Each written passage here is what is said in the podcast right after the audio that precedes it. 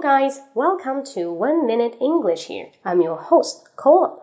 In today's section, let's see two words difference. The first one is will, and the second one is be going to.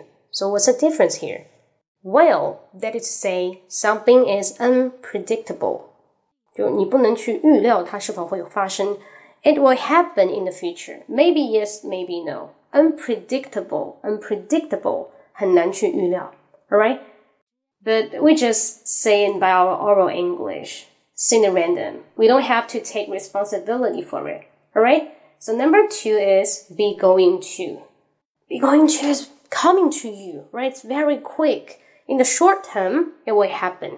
Be going to 用在什么？非常短的时间内会发生的事情，或者这件事情呢已经在发生了，所以我们就会用，比方说 iPhone 十一已经出来了，或者马上出来了，这个时间很快。We just say iPhone eleven is coming out. iPhone eleven is coming out.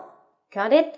好，这就是两个区别。再总结一下，用中文 will 表示随便说说，不一定会发生的事情，因为时间还久。比如呢，你朋友帮了你一个忙，你说，哎，有空请你吃饭，不可能的嘛，客套一下。All right, the first one, second one, be going to，它表示什么？已经发生的或者马上要发生，它是非常快速的动作，而且是 determined，肯定会发生。Got it? Alright, hopefully you will like it. For more time sharing, you can subscribe my WeChat account. 大家可以关注我的微信公众号，看到更多的分享。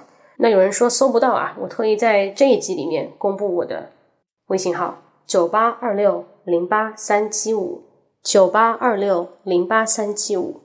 Got it? See you next time. Bye bye.